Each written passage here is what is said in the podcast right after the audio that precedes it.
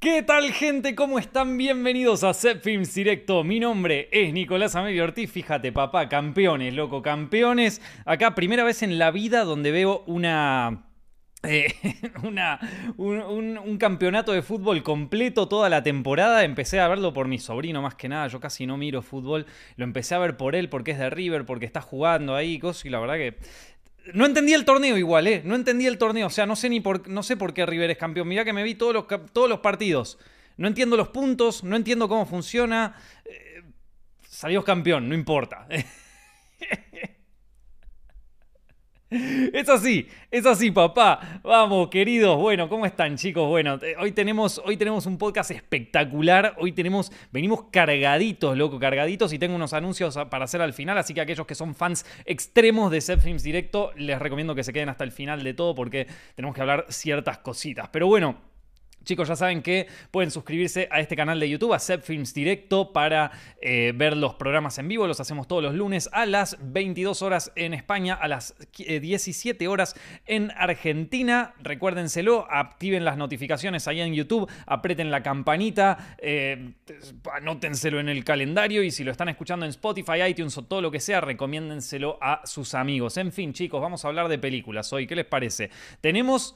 Tenemos de todo, ¿eh? Tenemos de todo esta película. Tenemos, eh, o sea, tenemos Misión Imposible, que salió, que la vi. Tenemos Sound of Freedom, que también la vi. Tenemos eh, un poco sobre la huelga de actores. Bueno, hay de todo, hay de todo, hay de todo. Y vamos a empezar con un abrazo a todos los que están viendo esto en directo. Bueno. Sound of Freedom, gente, la película basada en la historia real de Tim Ballard y su lucha por combatir la trata de personas y sobre todo de niños, se robó la taquilla estadounidense las últimas dos semanas y en este momento es una de las películas independientes más exitosas del año. Como es una película que alimentó muchísimo las polémicas, es difícil hablar sobre ella sin que una mitad de internet te tache de conspiranoico y la otra mitad te acuse de progre degenerado que fomenta la pedofilia. Así que los dejo ahí para que me puteen tranquilos en los comentarios, pero a mí me pareció una buena peli. No me volvió loco, tampoco me pareció un thriller espectacular, pero me, gustó cómo aprovecha mm, sus recursos y aborda muy bien un tema súper sensible. A nivel cinematográfico tiene un poco de aire a thriller independiente de los 70s, tipo Marathon Man o Clute, o incluso Hardcore, y creo que esto tiene que ver con que es una película independiente de no muy alto presupuesto, aunque, bueno, mucho menos explícita que las películas de los 70, ¿no? ¿A vos te gustó la película más allá del bardo? No sé, díganmelo ahí en los comentarios que yo los leo. Es- es, digo, estuvo envuelta en polémicas esta película toda la semana. Quilombo, por donde lo vieras. Una película que rompió la taquilla en Estados Unidos. eh, para algunos, eh, la, la película de los conspiranoicos. Para otros, la, la película de, que, Hollywood y, los, y los líderes y las elites están tratando de, de, ta- de tapar, pero bueno, no les estará saliendo muy bien, loco, porque le ganó, le ganó Indiana Jones en su primera semana en taquilla. E- Es, un delirio. Yo, eh, a ver, estoy. A, mí- me gustó, loco. ¿Qué crees que te diga? Yo la vi. No se estrenó todavía acá en España. Pero bueno, eh, nada, me tropecé y me caí encima de, uno de estos tipos que venden los DVDs y ahí estaba. Y, me caí encima y se, se- se me metió en la mochila solo el DVD. Y bueno, dije, ya que se metió solo, cuando llegué a casa, digo, la miro, qué sé yo, ¿viste? Eh, así que, pero bueno, nada, el que busca encuentra, gente. Y la, verdad la vi y me, pareció que estaba bien, o sea, digo, me parece... Está hecha por un estudio... eh, A ver, vamos a empezar por el protagonista, Jim Caviezel, que ya está, ya de por sí es una persona que es, eh, para mí es un gran actor, pero bueno, al igual que Mel Gibson, por todos los dichos que dijo y por todas las cosas que, que- fue comentando alrededor de los años, es como que estuvo medio blacklisteado de Hollywood. Pero más allá de eso, digo, eh, el loco actúa bien. Hay que decirlo, el loco actúa bien. Y en esta peli actúa de puta madre, la verdad. Eh, es, es una peli muy chiquita, la venden como una peli de acción en los trailers y todo, pero es una peli en realidad muy chiquita. Es una peli que se hizo con 15 palos, 15 millones de dólares, eh, y que aborda un tema súper sensible, que es el, el- trato de personas y específicamente el trato de niños, la trata de niños, eh, o sea, el, tráfico de niños. Y, y creo que lo aborda muy bien, la verdad. O sea, es difícil. Primero que es difícil tocar un tema así. Eh, y, no. eh, o sea, y, no volverlo como una cosa de- demasiado nefasta, ¿viste? Es complicadísimo. Eh, y que no, o sea, que, no se termine volviendo una película de Paul Schrader, ¿viste? Porque, porque, porque es, es un tema sórdido, es un tema que, que cuesta muchísimo abordarlo y que también cuesta muchísimo investigarlo. Yo la verdad que todo el, todo el tema de, de tráfico de personas a mí es una cosa, y sobre todo de tráfico de niños, ¿viste? Es algo que en Latinoamérica nosotros lo conocemos, digo, yo mismo en mi familia he conocido, eh, eh, digo, mi... mi, eh, a familiares míos les ha pasado de que por dejar a su, a, su hijo más o menos dos minutos solo, de repente aparecía alguien y te lo quería chorear. Yo esas historias las escuché y las conocemos. O sea, en Latinoamérica es un tema que conocemos mucho. Y fue la mayoría de. Una, una buena cantidad de la audiencia que fue a ver esta película en, en Estados Unidos fue. eh, de, de- de, de la demográfica hispánica, ¿viste? Eh, y, tiene sentido, creo que a nosotros en Latinoamérica y quizás en otros países del tercer mundo estamos casi, casi te diría acostumbrado a- acostumbrados a, una, a tener una relación horrible con este tema, pero real, ¿viste? Eh, entonces es, un tema que se puede volver sórdido y horrible muy, muy rápidamente. Eh, que, que- solamente el hecho de empezar a investigar ya te, ya te remueve un poco las cosas. Yo la verdad que a los que trabajan eh, desarmando todas estas redes de tráfico y de, movidas, las cosas que deben tener que bancarse, las cosas que. La, gente con la que tienen que lidiar y las cosas que tienen que, ver. eh, Es un trabajo que es realmente admirable. Eh, y en esta película está como bastante, bastante bien mostrado eso, ¿viste? Y no, es, absolutamente explícito, por eso te digo, no es una película de Paul Schrader, ¿viste? Que se iría todo al carajo. Tampoco es una película de acción, o sea, no es, no es Taken. Por más que en el tráiler parece medio Taken, no es Taken. Es, es para mí, tiene mucha onda de thriller de estilo de los años 70, vieron como Marathon Man o Clute.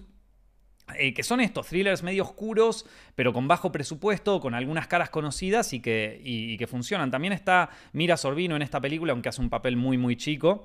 Eh, pero, pero, pero está bien, loco. El, el- a ver, e- es esto, es la historia del detective medio por fuera del sistema tratando de resolver el, crimen. En algunos momentos tiene algunas cosas mega arquetípicas de un, de un thriller, ¿no? O sea, esto de de repente le, dice el jefe, no, no, te va, eh, eh, no, te vamos a, no te vamos a dar más los fondos y no vas a conseguir esto y te, tenés que dejar de, de- usar los fondos de la policía para hacer tus cosas y nunca conseguir a nada. Y el otro que dice, bueno, no me importa, o sea, es como que algunas de esas cosas las tiene, no, no, qué sé yo, a mí eh, eh, está bien, está bien, estás contando una historia de thriller, tiene que estar, tiene que estar esa pelea entre el, entre el jefe de policía y su subordinado. Eh, me hizo acordar también mucho una película de Kevin McDonald del 2009 que me gustó mucho, que se llama State of Play, que actúa Russell Crowe. Y bueno, ya si vamos a, los ejemplos heavy, me, me hizo acordar también un poco a Zodiac, pero, pero no, ta- o sea, no está tan buena como Zodiac, la verdad. Pero, pero bueno, te digo, para los que les gusta ese, eh, esos thrillers en donde, viste, el, el investigador tiene que hablar con alguien que después te lleva a otro lugar y qué cosa, está, es una buena peli, loco. Y no te... Y sabiendo un poco del estudio del que viene, que es un estudio que suele producir películas religiosas y todo eso, no, no hay tanta bajada.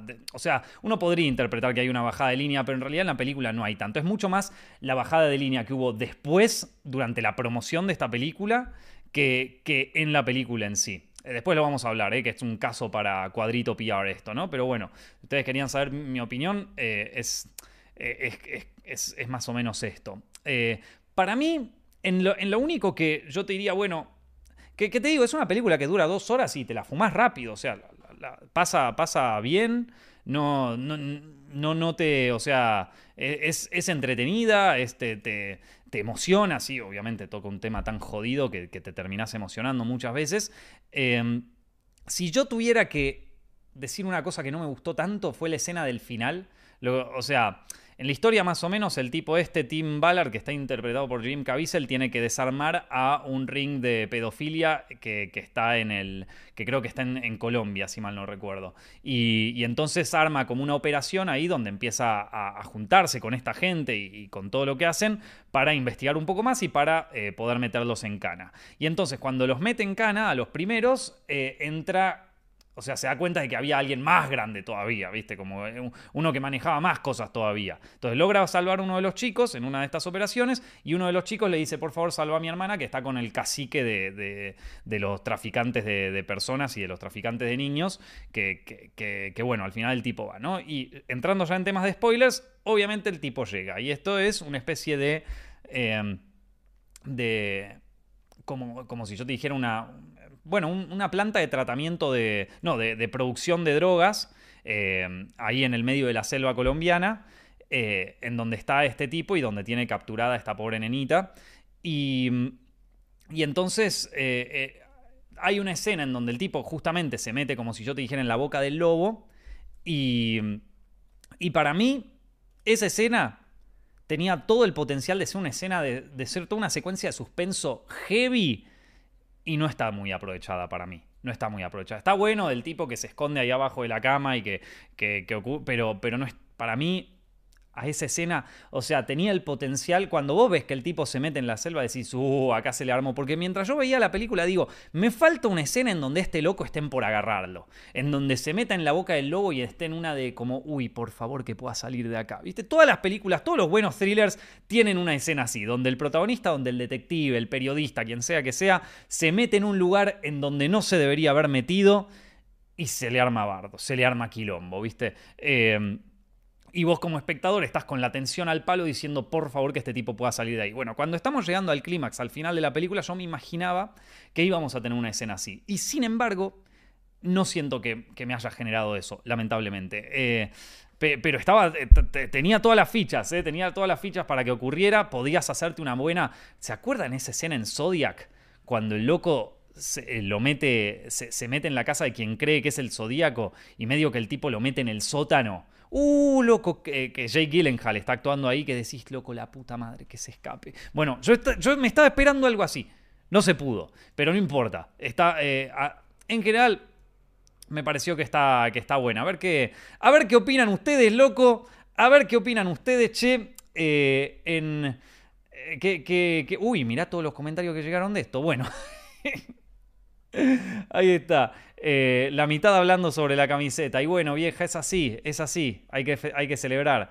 Eh, a ver, ¿qué más tenemos? Eh, taca, taca. Estoy, estoy, viendo a ver qué, opinaron ustedes. la única película que, me, que, me, llega a la mente sobre el tema es Spotlight. es verdad, sí, sería como el Spotlight, pero, pero, pero no desde, desde, la iglesia, porque si estos muchachos cuentan sobre la iglesia, esto se les acaba la financiación, ¿viste? Yo, ahora, si quieren lo, podemos pensar. déjenme ver un poquito. La única, a ver, eh, de Spotlight. Bueno, también existe una película, ¿cómo era que se llamaba? Eh, una peli... Ah, loco, me olvidé cómo se llamaba, vieja. Me olvidé cómo se llamaba. Ah, bueno, obviamente está Taken, que es como la versión peli de acción sobre este tema. Eh, está... Promesas del Este también toca un poco el tema tráfico de, personas para la prostitución, sobre todo de, niños y preadolescentes. Y después hay una peli que, ¿cómo era que se llama? Ah, ahí está, se llama Trust. Trust es una peli muy buena dirigida por David Schwimmer, que es Ross en Friends. Muy buena peli, ya la he recomendado muchas veces acá en, en Set Films Directo. Eh, Trust se llama, Trust, tipo confianza. Eh, es muy buena, una peli muy chiquita, ¿sí? una peli muy independiente, pero está muy, muy, muy bien hecha y es súper agobiante que trata sobre eso, sobre un, eh, también sobre una, sobre una nenita que empieza a hablar con alguien por internet y, bueno, se pone jodida la cosa, ¿no? Eh, es que hay muchos canales de noticias y revistas que demeritan la peli. Yo no sé, loco, o sea, eso es lo que me contaron muchos, pero después la verdad es que vos ves, en Rotten Tomatoes está, tiene buenas críticas. Eh, la uni, o sea, Hollywood Reporter le hizo una, hizo una, una, nota bastante bien. Variety, la nota de Variety es la más imparcial del, mundo, está perfecta. La única, como siempre, la única que hace una nota así medio incendiaria es Rolling Stone, pero bueno, ¿qué no se podemos esperar de esa revista? Pobre, ya, digo, tienen que hacer clickbait a, lo que sea porque se funden, ¿viste? Porque se funden, o sea, pero ya sabemos, ya cuántas veces hablamos de la revista Rolling Stone acá en, en, en La revista Rolling Stone de Estados Unidos, ¿eh? me estoy refiriendo a la, a la, que hace las notas en Estados Unidos. Eh, ya sabemos que es una, revista medio chota y que, y que, solo explota las polémicas, ¿viste? No, no, eh, lo, ha hecho con, un montón de películas, así que no, no, no, no es. Ya a esta altura no debería sorprenderles, chicos. Ya a esta altura no tenemos que sorprendernos con esas cosas. Ya estamos. recuerden, recuerden, chicos, que somos. Todos tenemos una empresa acá de marketing. Eh, completamente desaforada que se llama Cuadrito PR, Small Frame PR para, para los accionistas heavies. Y todos ya tendríamos que conocer estas cosas, ya tendríamos que saber que Rolling Stone es una revista mala leche. Ya lo tendríamos que saber. Eh, a ver qué otras cosas. Eh, Prisoners también es medio similar. La de Taken con, con Liam Neeson, exactamente. Eh, la coreana Silenced me recordó a lo que pasó en Argentina con el caso Próbolo, pero va por otro lado. Bueno, está bien, está bien, ahí está.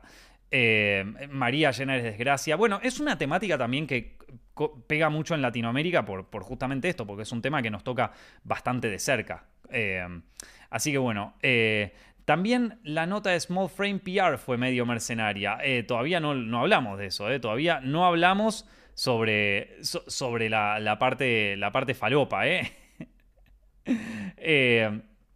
Así que es, hola Nico, soy mercenario de la primera hora. Pregunta, con los actores y guionistas en huelga, ¿quién podría beneficiar? Ahora, ahora lo hablamos eso, ahora lo hablamos. Eh, explícame qué es un thriller porque me pierdo. Bueno, se le solía decir thrillers. A ver, vamos a buscar la definición correcta. Eh, what is a thriller? Eh, una novela, una obra de teatro o película con una, con una narrativa eh, emocionante normalmente involucrando un crimen o espionaje. Ahí está. Eso es, eso es un thriller, la definición que acá me da, me da el diccionario directamente. Bueno, la, lo que fue la, ¿cómo decirlo? Lo que fue la campaña, por así decirlo, para Sound of Freedom me parece que fue lo más heavy de todo. Eh, no, no... ¿Qué sé yo? La peli, como te digo, está buena, pero se armó tanto bardo alrededor de esta peli que es como, mira, yo creo que por primera vez, y esto se lo tengo que decir, y, se lo he comentado, yo tengo algunos amigos que son extremadamente de, derechas o súper liberales ahí, sobre todo en Argentina, ¿viste? Y, yo, cuando me dicen estas cosas, yo lo comento con ellos, porque hay, algunos, hay algunas veces donde uno se vuelve tan radical que, que se empiezan a tocar las dos caras de la misma moneda, ¿no? Y, y yo, viste, hay gente donde de golpe alguien dice, che, mira, bueno, no me gustó tanto la peli, o no sé, qué sé yo, no me pareció tan buena, y el, loco te dice como, ah, entonces vos bancás a esto, zurdo, pedófilo, viste, vos decís como, pará, loco, ¿qué, qué, te pasa? Eh, y me hace acordar, o sea, y, ya se está yendo un poco al carajo, me parece esto. O sea, se está yendo un poco al carajo y me hace acordar un poco a, en 2018, eh, cuando cuando salían todas estas películas de Femsplotation, tipo Promising Young Woman, bueno, Promising Young Woman salió en 2021, pero, pero yo me acuerdo que en esa película vos llegabas a comentar que la peli, bueno, no me gustó tanto y qué sé yo, y venían todo un grupo de gente eh, ardidísima diciéndote como, ah, o sea, ¿no te gusta? ¿Será que vos mm, te gusta violar a las mujeres? No, y vos como, ¿Qué? o sea, como... Eh, y, era así, loco. Y era así. Están, eh, o sea... Eh, se están poniendo muy, muy fachos como se pusieron los, los, feministas o los aliades en, en 2018, loco. Se están poniendo muy así, loco. O sea, esto, se están pasando. Y yo lo hablaba con, con, con amigas mías en aquella época, ¿viste? Que, me decían, es medio machito, opresor y qué sé yo. Loco, pará pará.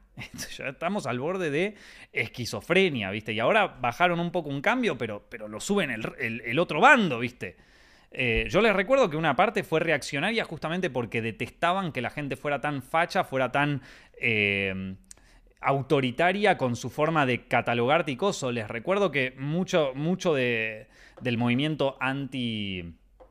Eh, antiprogre, por así decirlo, era era en parte para que se dejen de joder con, con ¿cómo se llama esto? Con, eh, con, que la gente sea tan autoritaria, que si, que si no te gustó una película con una mujer protagonista empoderada, que, no, sos automáticamente un violador. Eso era por lo menos una de las cosas que solía importarles. Ahora parece que están tomando de lo mismo y se están, están haciendo lo mismo, vieja. Están haciendo lo mismo. Eh, así que bueno. Eh, pero bueno.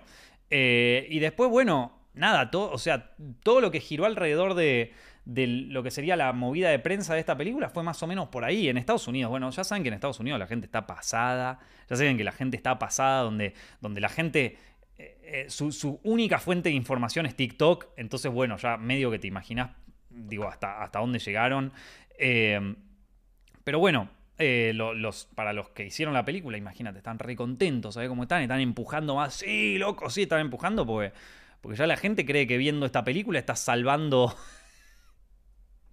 está salvando a los pibes, loco. O sea, se va a ir Jim Caviezel a Colombia en serio y va a empezar a salvar eh, del tráfico de menores, ¿viste? Eh, así que qué sé yo, me parece que, es, se, está subiendo mucho, pero bueno, la realidad, vamos a decirlo, dejando ese tema de lado, gran, gran, gran idea eh, tocar esa, esa fibra. Yo creo que esta película, si no hubiera pasado por ninguna polémica y no se le hubiera dado la como la importancia política que se le dio, si se quiere, eh, podría haber pasado como un thriller tranqui y todo bien, ¿eh? O sea, parece que se, se fue de las manos. Pero bueno, eso se tradujo en números, se tradujo en eh, guita, se tradujo en gente que fue a ver la película, así que para los, para los creadores de la película y para sus productores está más que bien, vieja, está todo más que bien. Hasta se hicieron una app que era tipo, podés comprar esta, podés comprar las entradas de cine a otras personas que no se la pueden comprar para salvar a los niños. Bueno, ok, está bien. Eh, pero bueno, eh, después... ¿Qué más? ¿Qué, más tenía que, comentar acá? Bueno, nada, es, una... De todas maneras, yo te digo, yo estoy contento de que fue una peli independiente y que, y que se comiera la taquilla. Porque quieras o no, te guste o no, es una peli independiente y se comió la taquilla, se morfó la taquilla, le restó audiencia a Misión Imposible 7, le ganó un poquito a Hollywood, o sea, eh, y eso y eso hay que dárselo, es una tarea dificilísima, loco. No cualquiera puede hacer eso. No cualquier peli independiente. Y nosotros que bancamos el cine independiente, estamos contentos cada vez que se le da, ¡pum! Le sacan un poquito de guita a la machine de Hollywood, ¿viste? Em, pero como bueno, pero bueno, como te digo, para mí no es, no es que sea una película que Hollywood quiere eh, quiere censurar, por decirlo de alguna manera. Se enteró todo el planeta, es una de las películas más taquilleras de este momento. Mucho, mucho no la censuró. Si las querían censurar, muy bien no le salió. Eh, y por otro lado, hay varias películas dentro del sistema hollywoodense que hablan de este tema. Tampoco es que es la única, ¿viste? Como ya les conté, Promesas del Este, eh, Taken, si nos queremos agarrar un ejemplo un poquito más mainstream, ¿no? pero está An Open Secret, está Trust, que es la que, la que les conté yo. y bueno, Está, qué sé yo, para, para, para, cuadrito PR, igual si yo tuviera que decirle a lo... ¿Qué pasa? Que claro, si eso se traduce después en ventas de entrada, y sí, loco, dale nomás a la y agarra a todos estos, a estos locos y, dale, para, y dale para adelante. Eh, a ver eh, qué... ¿qué, dicen acá? Como estrategia publicitaria sería donaremos un 5% de las ganancias de la película a la trata de niños. ¿Y cómo sabes? Bueno, eh, ahí está. Bueno, y acá me vienen a, putear, acá a explicar. Loco, Juan, amigo, dale. ¿Por qué comentarios tan largos? El feminismo sí es un problema porque ya no se practica en pro de la igualdad de derecho, sino en pro de la discriminación y degradación masculina sin tener en cuenta. ¡Pah, loco, basta! Salí a tocar pasto un rato, estás mucho tiempo leyendo Twitter, amigo. Si conoces una mina en la vida real, te vas a dar cuenta que el 80% no, no, no están tan esquizofrénicas como las de Twitter. Salí a tocar pasto, vieja. Te lo, te, lo pido, te lo pido como una tarea de suscriptor de este canal. Por favor, en serio, te va a hacer bien. Esto. Ahí está. Eh, bueno, gente, eh, eso es lo. Eso es lo que se la reviven, loco. Esto. Eh, así que bueno, ¿qué tenemos por acá? cállate, los verdaderos machos estamos hypeados por Barbie. Que sí, loco, que no tocar pasto. Ese, eh, ah, ¿Por qué el, Pero es que están haciendo lo mismo que hacían las pibas en, 2018. ¿Por qué eh, el patriarcado... Pero es lo mismo, vieja. ¿Por qué el patriarcado está mal? Abro ir un texto de 200 millones de páginas para... Amiga, que eso... Que eso, esto... Simón de... ¿Cómo era la otra? Andrea Dorkin. Pará, Andrea. Esto es Twitter, la concha de tu madre. Déjate de joder. Así que bueno. Eh, ahí va. Bueno, eh, ¿qué te decía? Ahí está. Se está convirtiendo en lo mismo, loco. Yo ya no sé con quién voy a poder hablar. Todos me van a putear. Me van a putear de todo. De todos lados. Eh, así que bueno, gente. Eh, pasemos al siguiente tema. Pasemos al siguiente tema. Me gustan mucho sus comentarios, chicos. Me gustan mucho. Eh, gente, este es un año complicado para ser un ejecutivo en Hollywood. Si no alcanzaba con la horrible performance de taquilla y la huelga de guionistas, ahora también se sumaron los sindicatos de actores a las protestas. El sindicato se suma en apoyo al sindicato de guionistas y además reclama a los estudios que paguen mejores salarios y regalías, al igual que a los escritores, que mejoren las condiciones en los contratos por sesión de imagen para escaneos faciales con inteligencia artificial y que cambien cómo funcionan las audiciones por self-tape. Cuando hablamos de la huelga de guionistas en este podcast, yo ya les dije que estaba recontra favor. Que la guita sobra en Hollywood como para estar encaminado, catimando gastos en fuerza laboral. Y además, también les dije que para mí el mayor problema es que las plataformas están tratando de manejar Hollywood como si fuera una empresa tecnológica de Silicon Valley. Y claramente las reglas son distintas. Pero como siempre, me encantaría saber qué opinan ustedes. Díganmelo ahí en los comentarios. A ver, vamos a ver un poquito de qué, de qué se trata este quilombo del sindicato de actores. Ustedes saben que desde más o menos mayo de este año hay una huelga de guionistas en Hollywood, está jodido. Eh, los guionistas se, pusieron en huelga y eso atrasó muchísimas producciones y, está complicando a los grandes estudios, pero eh, en algún punto los grandes estudios decían, bueno, ok, eh, no pasa nada porque vamos a poder, ¿cómo se llama esto? Vamos a poder manejarlo, en algún momento las protestas pararán, no, no, no van a conseguir ninguno de los reclamos que están pidiendo, vamos a ganar, no pasa nada. Pero ahora se sumaron los, grandes sindicatos de los actores. Y la mayoría de los actores de, Hollywood, las grandes estrellas, están unidos a estos sindicatos. Entonces, digamos que están todos armándole quilombo a, una industria que está bastante hija de puta últimamente. A ver, ¿qué, ¿qué, es lo que piden el sindicato de actores? Ok, el sindicato de actores pide, en principio, mejores salarios. Ya no es lo mismo que en otra época, hay mucho espacio entre, eh, entre una producción y otra, y entonces entre medio tienen que pagar el alquiler y no siempre alcanza con el salario inicial. A veces le viene bien lo que serían eh, las, eh, las regalías, los residuals, que antes se pagaban muy bien y que ahora desde que, o sea, en la época de la televisión, cuando se emitía un programa de televisión, estos residuales, estos, eh, estas regalías se pagaban muy bien y ahora ya no se pagan una mierda con las plataformas. hay, actores que ahí te cuentan, ¿viste? Cuánto sacaban cuando hacían un show para la tele, tipo Los Soprano, de cuánto se llevaban de regalías, al igual que los guionistas. Y ahora para una serie o para una película en, Netflix o en una plataforma no se llevan nada. Eh, y, y, lo loco es que la respuesta de esto para, en vez de, o sea, ya de por sí le pagaban pocas regalías, pero eh, en, la típica forma de Silicon Valley, en pos de no pagar sueldos, en, pos de no pagar estas regalías, los locos de, de, las plataformas tipo Netflix y todo, ¿qué hacen? Bueno, directamente borran el show de la plataforma, ¿viste? Lo borran, ya está, listo, nos ahorramos las regalías. Pero y toda la gente que ama el show y que qué sé yo, y toda la gente que trabajó para hacerlo y que se vea en algún lugar, se joden, se joden. Esto es como subir videos a YouTube, loco. Es, es la misma mierda. Lo subís y, si no te gusta lo pones en privado. ¿Por qué? Porque somos, no, no somos la industria del entretenimiento, no somos la fábrica de hacer películas y de cumplir sueños. No, no, somos Silicon Valley, somos un Facebook, ¿viste? Todo lo que haces es contenido, no es películas, no es arte, es contenido. Entonces lo podemos subir y lo podemos borrar y nos chupa todo un huevo. Manga de enfermos, por eso odio a, los de, a, la, gente de Silicon Valley manejando estas, estas plataformas, te, juro, loco. Me da una bronca, me da una bronca. Eh, en fin, dentro de todas estas cosas también están los. Eh, uno de los, de los, otros problemas que ven el sindicato de actores son los contratos sobre la inteligencia artificial y las regalías por usar sus características o su voz sin permiso. Escuchen esto, los, contratos actuales de, de, sesión de derechos de voz y de imagen se están poniendo muy heavy con el tema de la inteligencia artificial.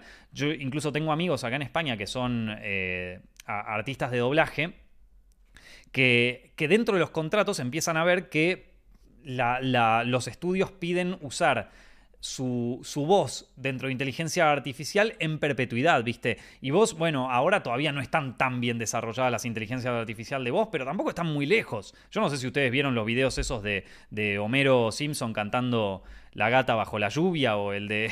o el de. O el de. ¿Vieron el de. El de Gardel cantando muchachos? Ese ya. e- Ese es top. Ese es buenísimo. Lo compartí en mi Instagram hace un tiempo. No sé si lo vieron. El de Gardel. Búsquenlo en YouTube. Gardel cantando muchachos, vieja. Gardel cantando muchachos. Te vuelves loco, ¿eh? Te vuelves loco. Eh, así que va mejorando. Y digamos, vieja, algo se tiene que hacer ahí. Porque de repente un trabajo que es usar la voz de alguien y todo eso, eh, si, al final te, por, por firmar un contrato de repente le estás cediendo a la compañía que use tu voz para todo, no, bueno, ahí hay que, ahí hay que elaborar algo. Te digo porque, digo, cada vez más se están haciendo, por ejemplo, no solamente con la voz, sino también con los escaneos de cara, ¿no? Cada vez más películas están haciendo los escaneos de cara para los personajes. Por ejemplo, esta nueva de Indiana Jones lo muestra a Indiana Jones joven y a Indiana Jones viejo. Y para hacer al Indiana Jones joven tuvieron que escanear toda la cara de Harrison Ford y crear una, un- una cara digital que emulara al personaje, ¿no? También lo hicieron en Star Wars para Leia, bueno, para Luke también, que de nuevo, todavía es una, e, es, es una tecnología que está en desarrollo, pero cada vez está mucho mejor.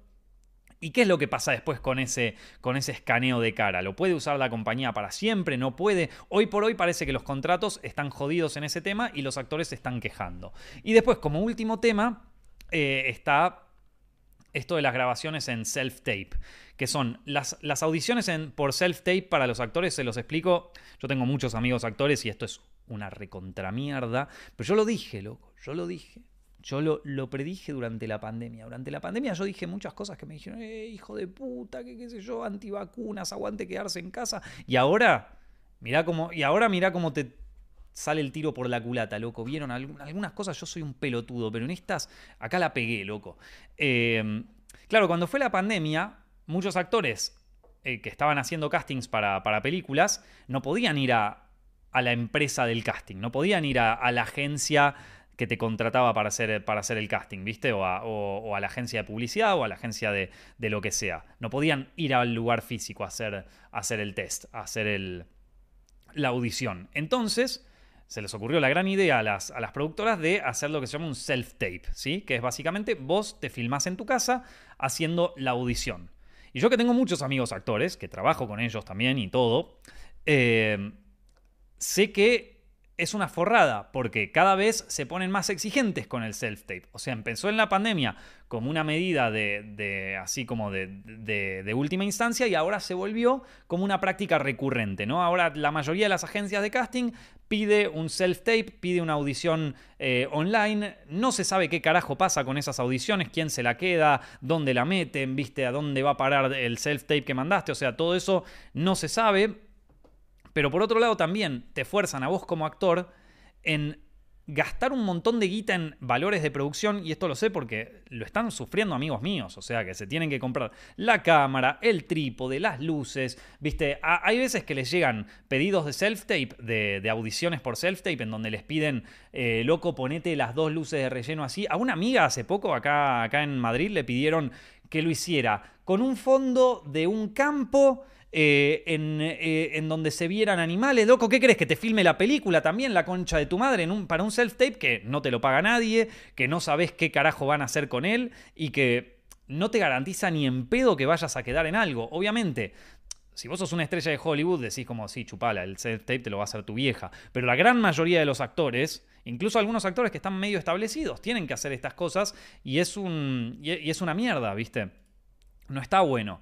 Eh, para, para mí eso es algo que lo tendrían que, o sea, que tendría que dejarse de hacer ya. O sea, como que, o sea, tienen, tienen, es una práctica que para mí me parece nefasta, que yo lo dije, yo lo dije cuando fue durante la pandemia y todos me putearon, pero sigo sosteniendo, si- sigo sosteniendo esa, esa opinión, loco. Sigo sos- sosteniendo esa opinión.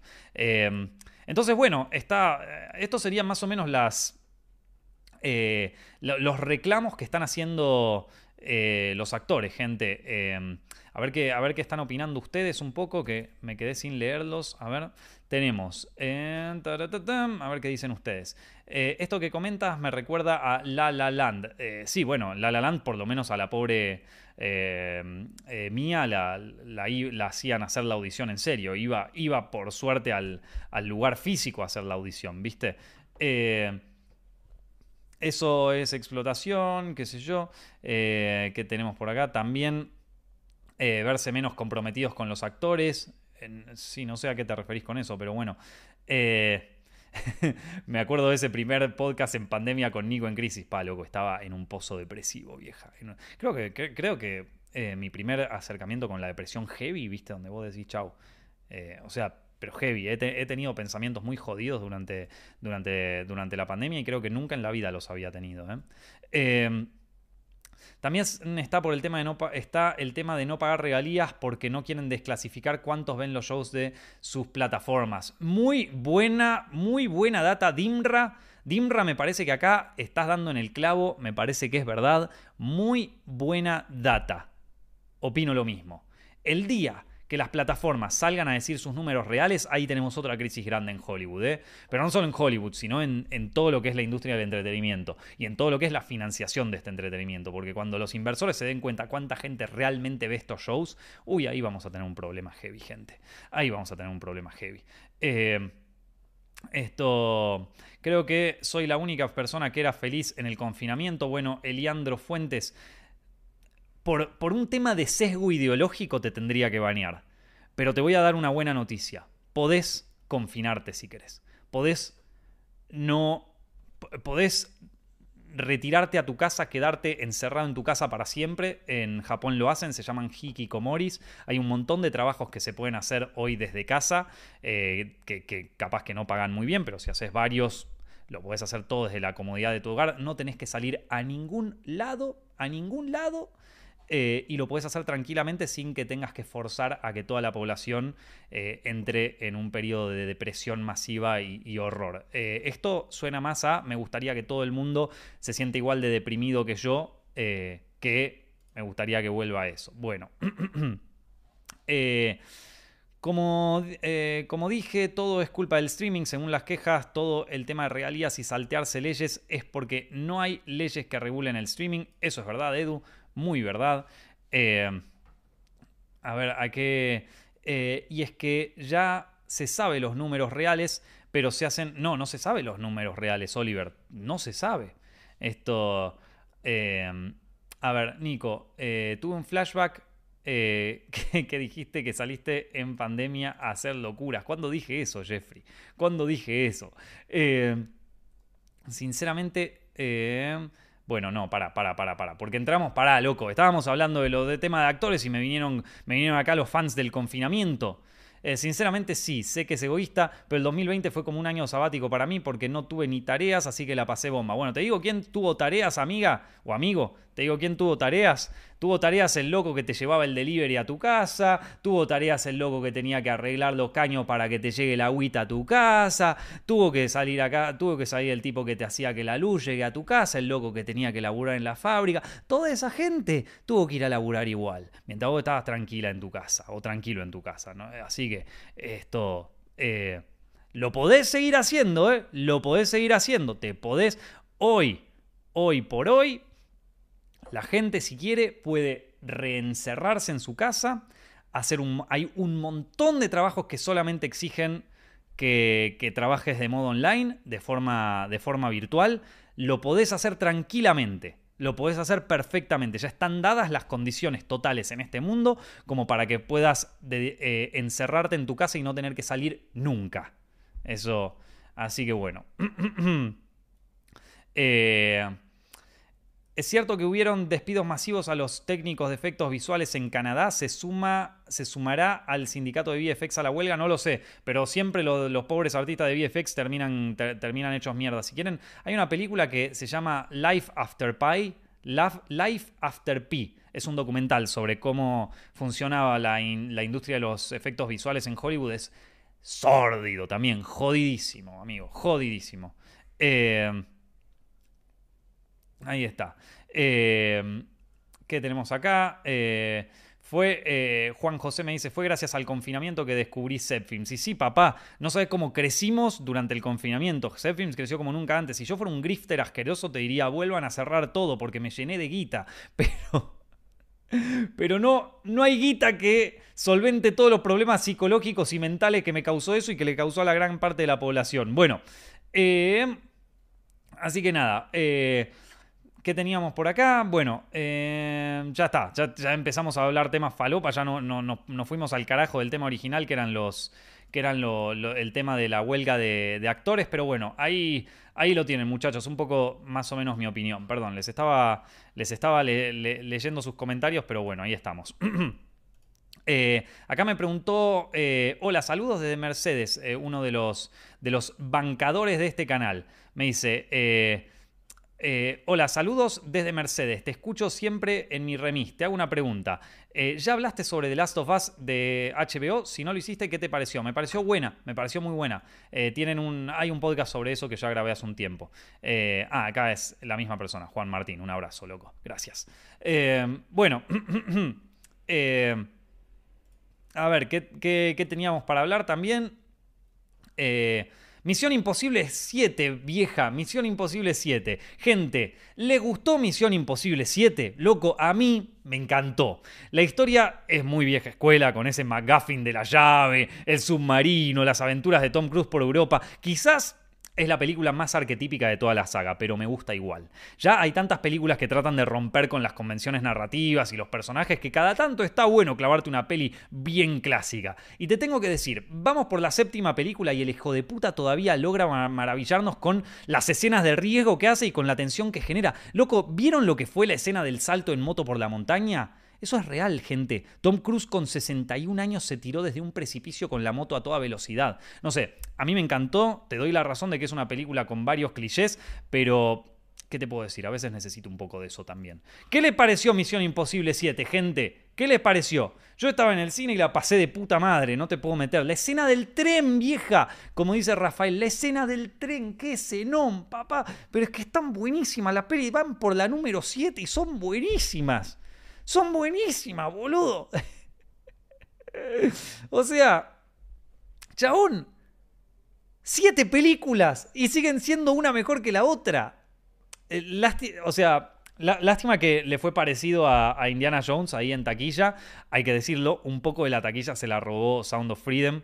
Yo, te diría que los 80 palos que se robó Sound of Freedom ahí de la taquilla si no iban para Sound of Freedom, iban para, iban para, ¿cómo se llama esto? Para Misión Imposible. Si hay alguien que está enojado con Sound of Freedom, no son el Partido Demócrata, no son eh, los Illuminati, no son los Rothschild, no, no, no. Si hay alguien que está enojado con Sound of Freedom, es eh, el, el loco de Tom Cruise, vieja porque esos 80, esas 80 palos iban para Misión Imposible de cabeza. Te lo digo ahí. Iba, iban a Misión de Imposible de cabeza. Qué buena peli, la puta madre. Eh, esos sonidos cuando anda cayendo el tren. Dios se me erizó Qué buena la escena del tren, la puta madre, loco. La escena del tren. Lo de la llavecita. A mí, una peli con un buen McGuffin me encanta, loco. Una, buena, una peli con un buen McGuffin así, donde todos están buscando la llavecita que va a abrir la cosa, que va a abrir el... no, no, no, es que, que todos tienen que buscar el anillo porque tiene poderes, que todos tienen que encontrar la piedra mágica que va a solucionar... No, no, no, esas pelis para mí, loco, el, el McGuffin para mí es un elemento narrativo impresionante, es de lo mejor que existe en, en todas las historias que existen, el McGuffin es lo mejor que existe, loco, es lo mejor que existe, es el la herramienta narrativa más perfecta y más útil para cualquier escritor es un buen McGuffin, vieja. Eh, alta previa de Oppenheimer. Dice, uy, esta semana cómo vamos a estar con Oppenheimer, vieja. Bueno, a mí me gustó también mucho eh, Pom Clementine haciendo eh, de la villana. Así, una villana medio falopa, vamos a decirlo. Una villana medio falopa que se sube ahí un tanque de guerra. Bueno, no un tanque de guerra, sino uno de estos aviones. Uno, aviones, le digo yo. Uno de estos camiones antidisturbios. Se sube ahí, andás a ver de dónde carajo lo sacó y empieza a perseguirlo al loco por todo Venecia. No, no, qué buena peli, la puta madre. Esto. Eh, la, escena que salta por la montaña, loco. La escena que salta por la montaña. ¿Sabían que eso fue real? O sea, yo creo que todos vieron el, el, video de, Tom Cruise haciendo eso. O sea, eh, la, rampa fue SGI, o sea, había una rampa real construida que después le agregaron las piedras y el pasto por, por computadora, pero el salto fue real, loco. El, el salto fue real. La escena en la fiesta, todo está muy bien, vieja. Todo, hace, ¿Hace cuánto ¿Hace cuánto no te pasa de verte una película que te acordás escenas, que, que vos tenés, que vos, hace tiempo que en el podcast no me pasa, chicos, que en los comentarios me dice la gente, la escena del tren, o la escena de la llave, o, o sea, hace tiempo no pasa eso. Estoy, estoy muy contento, vieja, muy contento. Eh, Nico, ¿qué es un McGuffin? Me pregunta Julián. Bueno, te explico. Un McGuffin en, eh, se, utiliza, se, utiliza como término, eh, si se quiere, académico en la escritura de guion y en la escritura narrativa en general, también para novelas y para todo eso. Es un término que, si no me equivoco, lo inventó Alfred Hitchcock, que se refiere a cuando vos tenés un objeto alrededor del cual gira toda la trama, pero cuya función no es tan importante, ¿viste? Por ejemplo, o sea, es muy importante para los protagonistas, pero no es absolutamente importante para... para mm, o sea, es un, es un, elemento que te hace mover la trama, ¿sí? Por ejemplo, voy a darles un ejemplo bien fácil. Eh, a ver. Eh, bueno, el MacGuffin por excelencia podría ser eh, el anillo del Señor de los Anillos. O sea, el anillo en sí es una cosa súper poderosa que alrededor de eso se mueve toda la trama. Los personajes, su arco narrativo no gira en torno al anillo, o sea, su, qué sé yo, el arco de Frodo no, no es tengo que conseguir el anillo. El arco de Frodo es salir de su zona de confort, del mundo donde vive en la comarca, ir a hacer una aventura, aventurarse y salir victorioso. Es el clásico camino del héroe. El anillo ahí es simplemente una excusa para cumplir el arco del personaje. Pero eso es un McGuffin, básicamente. Es, eh, en las películas de espionaje es la típica, ¿viste? La de, bueno, eh, bueno tenemos que encontrar eh, a tal operador porque parece que van a llevar una valija, ¿no? Pulp Fiction, por ejemplo. La valija de Marcelo Wallace, McGuffin. Eso, la, el, maletín de Pulp Fiction, ahí como lo dijo Gabriel, el maletín de Pulp Fiction, como lo dice Fabián. Muy bien. Muy bien, chicos, muy bien. Están, qué bien, si esto fuera una clase de guion, ustedes ya, ya lo aprendieron acá, Gabriel, el maletín de Pulp Fiction. Oh, bien, pibes, bien. Ahí está. Qué grandes que son, loco. son unos cracks. Les pondría un 10 a todos. Un 10 a todos. Mira, lo voy a escribir yo en el chat. 10 a todos. Bien. Bien. Felicitaciones, loco. Felicitaciones. Eh, la calavera de Indiana Jones. Muy bien. Muy bien. Espectacular. Espectacular, loco. Eh, es, una, es, un elemento narrativo que a veces se lo toma medio como un cliché porque, porque dentro de los guionistas, es, qué sé yo, no está del todo bien visto, es como una salida fácil, pero loco, el McGuffin es Dios, el McGuffin es lo mejor que hay. Eh, la pata de conejo en Misión Imposible 3, sí, bueno, Misión Imposible es una genia, es, todo el tiempo los McGuffin, ¿viste? Así que, así que bueno. Eh, eh, ¿Qué otras cosas? Eh, sí, bueno, no, tengo mucho más para decir de, Misión Imposible. Me, gustó mucho, la verdad me pareció una peli, una peli sólida, loco. Sólida, linda, espectacular. así que bueno. ¿Qué tenemos acá? Bueno, vamos a ver un poquito... Vamos a ver un poquito de, de, los resultados de la taquilla en Hollywood, ¿les parece? Vamos a ver un poco la taquilla de esta última semana. A ver, vamos a ver dónde tengo esto, los charts. Ahí está. Bien, veamos un poquito la, taquilla de esta semana, gente. A ver qué tenemos. Eh, bueno, como les dije, Misión Imposible liderando la taquilla eh, con más de 60 mil eh, no, más de 80 millones de dólares a nivel doméstico en Estados Unidos. La película más vista fue esa. Tuvo un problema similar al de Indiana Jones, no consiguió toda la guita que, ellos esperaban. Ellos esperaban más de 90 millones en el primer fin de semana, pero de todas maneras fue un, eh, un estreno ok, un estreno que está bastante bien. Mi teoría es que la mayoría de la guita de esta película fue robada por Sound of Freedom, una película que nadie se esperaba que le fuera tan bien una película independiente eh, que, como dicen, es, es, la peli que Hollywood quiere ocultar y sin embargo está segunda en el box office, ¿viste? O sea... Eh, eh, esto, las dos me gustaron mucho, las vi, Misión Imposible, se las súper recomiendo, vale la pena verla en cine, claro que sí. Pero como te digo, para mí 80, 80 palos que se robó Sound of Freedom, por lo menos 40, si no estrenaba, iban para Misión Imposible. O sea, como yo te digo, eh, Sound of Freedom en este momento no es la película más odiada por los Illuminati, no es la película más odiada por el Partido Demócrata, no es la película más odiada por, eh, qué sé yo, por Joe Biden, ni, ni por el lobby LGTB, ni por la Agenda 2030. La película Sound of Freedom en este momento está siendo odiada visceralmente por Tom Cruise y todo el equipo de Skydance Film que hicieron Misión Imposible. O sea, sabelo, sabelo que están diciendo estos hijos de puta. Teníamos nuestro estreno acá, Porque, a ver, si la gente no iba, si la audiencia de Sound of Freedom no iba a ver Sound of Freedom, ¿qué iban a ver? Misión imposible. Insidious, eh, el nuevo episodio que parece que es una cagada, no la vi todavía, no la vi todavía y no quiero opinar. La gente está diciendo, me, está contando que es bastante chota, pero a mí hay veces donde algunas pelis de mierda me gustan mucho, así que no la quiero, no la quiero eh, tirar abajo todavía. Eh, Indiana Jones en cuarto puesto y Elemental en quinto puesto. Esto ya lo, eh, ya, ya, lo habíamos visto en las semanas anteriores. La película que Tom Cruise no quiere, no quiere que veas. Exactamente. Y después, a ver un poco cómo le estuvo yendo al streaming. A ver dónde lo tengo esto. Acá. Eh, a ver cómo estuvimos en streaming. En streaming se estrenaron Bird Box Barcelona. En el mundo de las películas les fue muy bien ahí Bird Box Barcelona. Eh, mira, una peli que yo la verdad no le tenía tanta fe cuando salió el tráiler y todo eso. Dije, bueno, está siendo la número uno en Netflix. Después tenemos Bullet Train que aterrizó en HBO Max y ahí está siendo la primera. Una película que a mí me encantó, la vi en el cine el año pasado, ya les comenté, una de mis películas favoritas de ese año.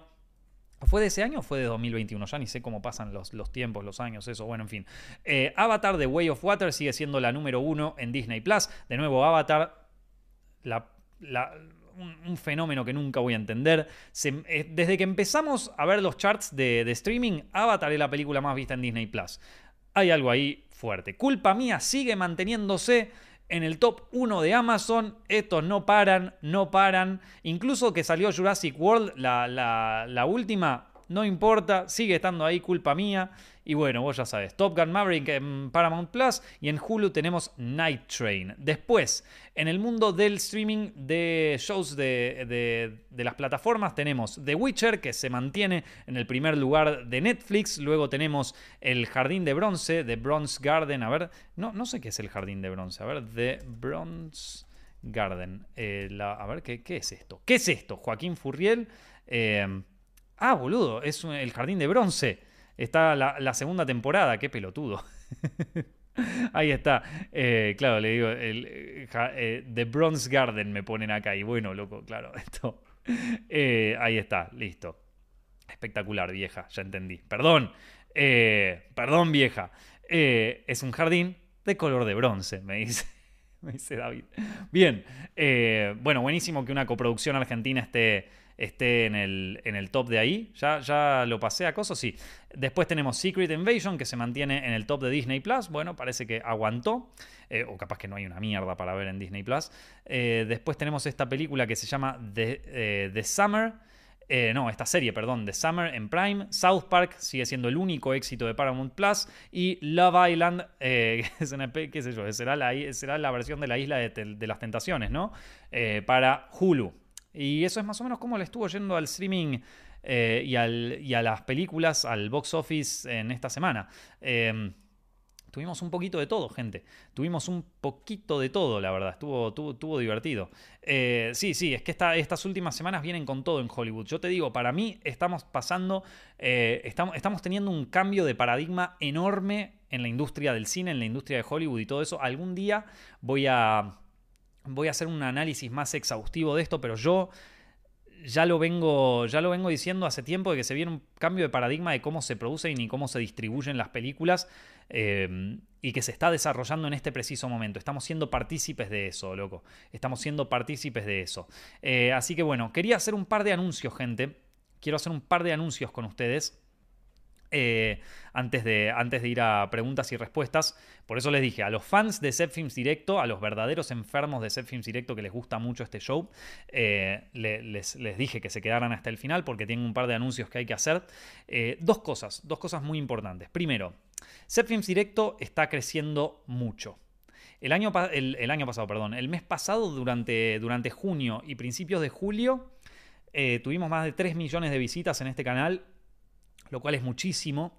Eh, este era un canal que yo creé en realidad como para hacerlo una versión falopa de Zepfilms, porque Zepfilms está muy bueno, tiene una audiencia muy grande y a veces eso te limita un poco en el tipo de cosas que querés decir y aparte es un negocio. Zepfilms es un negocio, le da de comer a mucha gente. Está Steffi, está John, está Mati, mucha gente que, que trabaja con, con, nosotros y que, eh, hay que hay que pagarles. Entonces yo no me puedo dar el lujo de decir cosas raras, ¿viste? Porque, eh, o, de, tener opiniones desacertadas, porque eh, se nos caga algo ahí, se nos caga un poco el laburo, ¿viste? Es una cosa que hay que respetar. Entonces, para hablar de falopeadas mías, eh, me hice este, este podcast que se llama Set Films Directo.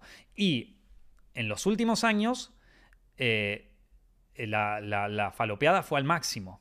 O sea, he estado hablando de pelotudeces como un campeón. ¿Que esto me va a traer problemas en el futuro? Probablemente sí.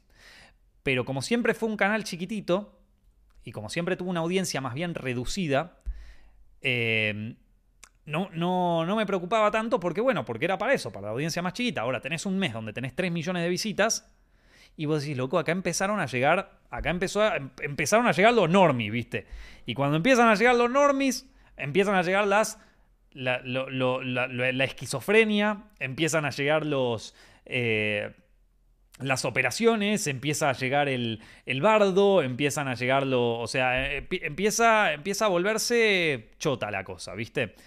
Entonces, aquellos que llegan acá y están esperando algo profesional, algo serio, algo... Hay algunos podcasts en donde los hago serios, pero en general, este podcast es la falopa máxima que van a ver de mi persona. Esto es yo eh, en, mi versión menos profesional, en mi versión más puteadora, en mi versión menos family friendly, en, la versión más eh, eh, sarcástica cuando hacemos cuadrito PR, en mi versión más, más, nihilista en algunos casos, y, y me gusta que sea así y lo voy a mantener así. O sea, y, prefiero que seamos menos, o sea, prefiero que seamos menos y que, que la gente no se suscriba o que se desuscriban con tal de mantener esa libertad de decir cualquier pelotudez. O sea, con tal de mantener la libertad para hablar un podcast entero sobre la pija de Willem Dafoe, porque literal lo hicimos, o sobre la gangrena que tenía eh, Harvey Weinstein en la poronga que se le descubrió durante un juicio, porque también lo hemos cubierto. O sea, prefiero mantener la cosa así esto yo lo grabo a la noche, loco. De que, que quiero tomarme una birrita después y sentirme tranqui, ¿viste? Entonces, eh, claro, acá como dicen, este es el Director's Cut Rate más 18. Exactamente, exactamente. La versión SEO de cuadrito PR, exacto. Que traigo la camiseta de River, ¿viste? Es cualquiera esto es cualquiera. Eh, entonces, eh, la, la, de River genera más polémica. Es cualquier cosa este, este, este podcast. Y lo quiero mantener así. Y lo quiero mantener así. Hay veces que cae un invitado, hay veces que hablamos de pelotudez, hay veces que ni hablamos de cine. Hay veces que ni hablamos de cine. Y entonces, eh, esto yo lo quiero mantener así, loco. Lo quiero mantener así. Y si quieren ver algo un poquito más estructurado, mejor investigado, mejor trabajado, con más eh, valor de producción, está Films. Lo pueden ver. Es un canal espectacular, me encanta. Lo hice yo, loco. Lo hice yo, sigue hace 10 años en internet y seguimos rompiéndola. siguen rompiéndola los videos, le está yendo de puta madre en TikTok, o sea... Eh, pero bueno, les digo, están cayendo mucha gente de repente en este podcast y un poco quiero hacer que esto quede como una declaración de principios, ¿ok? Eh, por otro lado, otra noticia es que durante el mes de agosto, así que vayan preparándose, estamos a mediados de julio, estamos a mediados de julio, durante el, mes de agosto voy a estar tomándome unas pequeñas, unas cortitas vacaciones. ¿Por qué? Termino, mi, termino la, de, la postproducción de eh, este proyecto en el que estoy trabajando. Termino yo de hacer mis capítulos, así que ahí ya eh, mi mi trabajo no termina, pero termina lo que sería el trabajo de empuje, ¿vieron? Entonces, eh, mm, termino más o menos a fines de julio, principios de agosto, así que ni bien termino eso, me voy a tomar unas vacaciones. Me voy a ir ahí a dar vueltas por el mundo, a gastarme la guita que no me estuve gastando este tiempo, o sea, voy a pasarla bien un tiempo. Visitar amigos, visitar familia, eh, desaparecer un poco de internet. Sin embargo, ustedes no se van a quedar sin podcast. Voy a, voy a pregrabar podcasts durante este mes Así tienen cuatro o cinco programas que van a estar pregrabados, o sea, no van a estar en vivo como estamos ahora, pero eh, los van a poder ver de todas maneras, van a tener sus mierditas semanales de Set Films Directo, como lo tienen todas las semanas, ¿sí? Entonces, eh, ¿Cómo se llama esto? Entonces, en ese sentido, se pueden quedar tranquilos, va a estar. Lo que pasa es que es muy probable que no hable de las películas que están de moda o de las películas que salen o de las noticias de cine y todo eso, porque obviamente los voy a estar grabando como con un mes de anticipación. Entonces, los que yo les quería preguntar durante el mes de agosto, que va a ser el mes menos de, de, pelis así que están en el, eh, en el mainstream, ¿de qué otra cosa les gustaría hablar? ¿Vieron? Vayan pensándolo acá ahora en los comentarios y yo me lo voy anotando. Y también vayan pensándolo durante la semana y me lo pueden dejar ahí en, mensajes por Instagram o alguna cosa así. Eh, o incluso en, mensajes de acá de este, de este, canal, en los comentarios. Eh, déjenme qué temas les gustaría que hablemos. Podemos hablar de lo que quieran, ¿eh? puede ser de, cosas de películas o puede ser de cualquier cosa nada que ver. Por ejemplo, acá me dice... Eh, eh, uy, acá sabes caleta, bro, pero a veces te caes brígido. Para, ¿puedo. ¿Me puedes traducir eso, Miguel? Porque no sé si tengo que banearte o si tengo que mandarte guita. ¿Qué quiere decir brígido, loco? Brígido, a ver.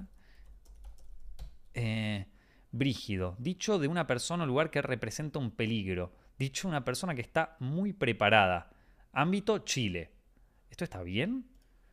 Eh, en Chile la palabra brígido es utilizada como modismo para eh, referirse a una persona o situación complicada, impactante o asombrosa. Ah, bueno. ¿Es algo bueno o es algo malo, loco? Me lo, traducen, loco. Esto. me lo traducen por ahí, loco. No me lo están traduciendo, la puta madre. Eh, estamos terribles. Ahora, no sé, loco. Bueno. bueno. Ahí me lo. Ahí me lo. alguien, brígido es como fuerte, ok. Bueno, eh, significa que eres genial. Ah, bueno, bien, bien. Buena onda. Gracias, papá. Gracias. Estaba por banearte, ¿eh? Pero. eh, a ver, acá uno me dice especiales tipo cine de Kurosawa o japonés o cine ruso de los 80, por decir algo. Bueno, ahí Dimra está bueno, pero, pero tampoco quiero que esto no lo vea nadie. O sea, igual me lo voy a anotar, ¿eh? Por ejemplo, eh, cine japonés, no me considero un experto, pero sé bastante, así que podemos hablar. Cine ruso de los 80 no sé una mierda, así que me, lo pueden, me pueden comentar ustedes. Analizar a fondo una peli como hiciste hace unos podcasts con una canadiense del, del 79. Ah, hacer, hacer como una hora entera hablando de Shivers. O como hice aquella vez, una hora entera, dos horas enteras hablando sobre Euforia. Bueno, me parece, me parece una, buena, una buena idea. Una hora, me lo voy a anotar acá, ¿eh? Eh, acá me voy a escribir ideas para el podcast, ideas para los podcasts de agosto. Y me voy a anotar hablando una hora entera sobre alguna película que me guste. Te quería hacer también un podcast sobre música. Eh, podcast de música. Este lo quería hacer yo, ¿eh? Podcast sobre música.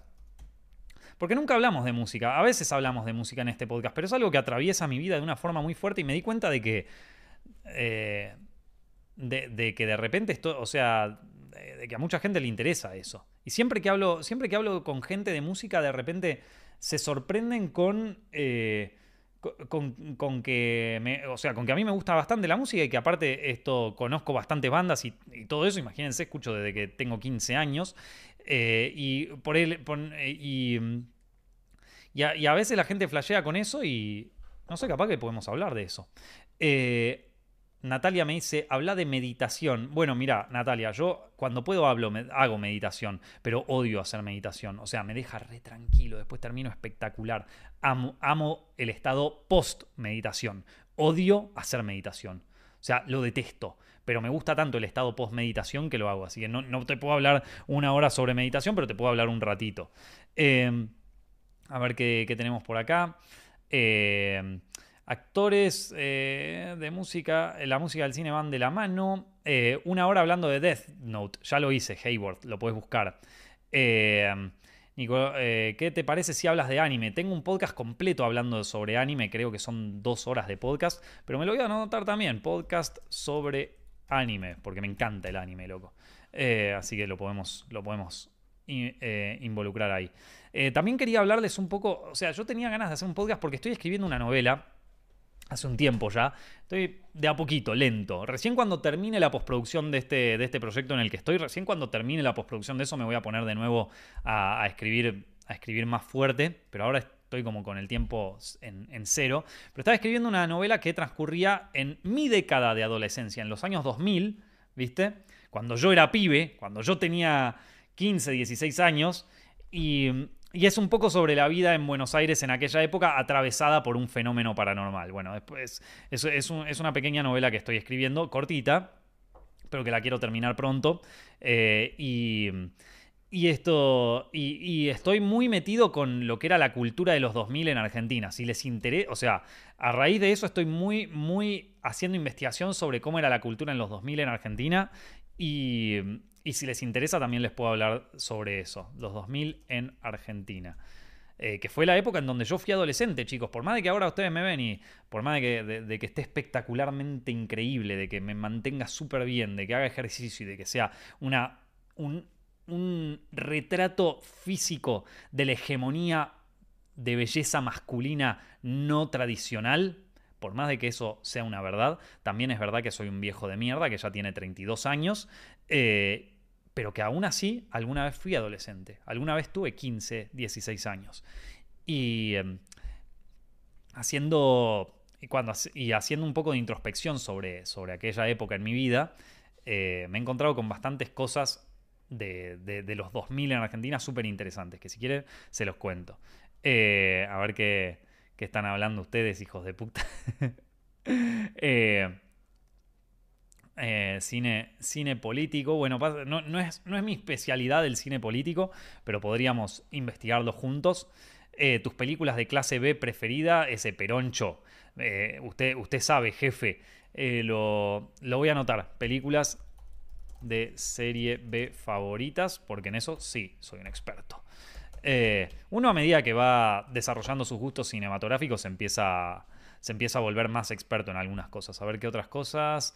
¿Qué otras preguntas, temas? Eh, eh, ese es un buen tema, el cómo desarrollaste tu novela, tus inspiraciones. Bueno, primero, primero, primero, para, primero. Una cosa es que le esté escribiendo, en este momento está en periodo de desarrollo.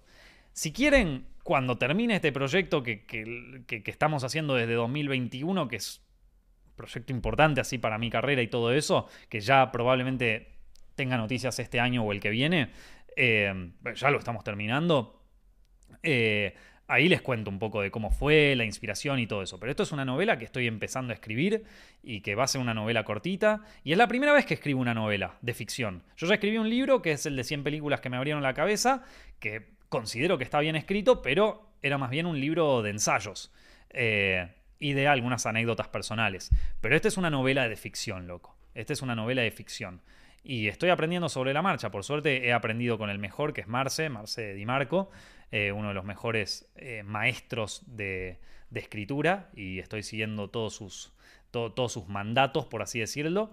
Eh, así que me siento con la fuerza de voluntad para hacerlo y también he escrito muchos guiones en, mi vida. Por más de que no fueron los mejores, he escrito varios. Entonces, y algunos hasta me los compraron, así que tan malos tampoco son. después que, que, tenemos acá...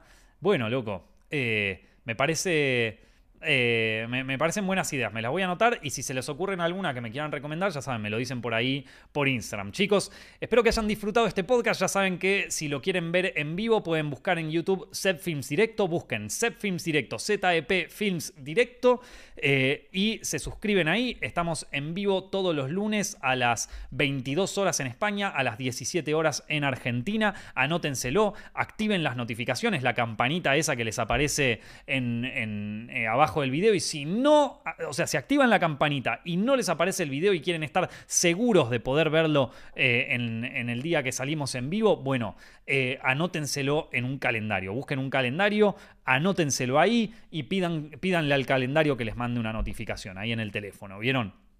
Eh, para todos los que están viendo esto en Spotify, iTunes y los demás, les agradezco muchísimo por el banque. Somos uno de los podcasts más escuchados en Argentina. Y eh, también gracias a todos los que eh, siguen el programa en las distintas redes sociales, en Instagram, en TikTok. En, en, TikTok, que hemos pegado algunos videos de un millón de visitas. Yo ya ni sé quién nos sigue en TikTok. Como yo no tengo, lo maneja Steffi. No tengo ni puta idea. Pero un día me voy a poner a investigar qué carajos, quién carajos toda esa gente. Así que bueno, gente, muchísimas gracias por todo esto. Les mando un abrazo y nos estamos viendo en el próximo directo. Muchas gracias.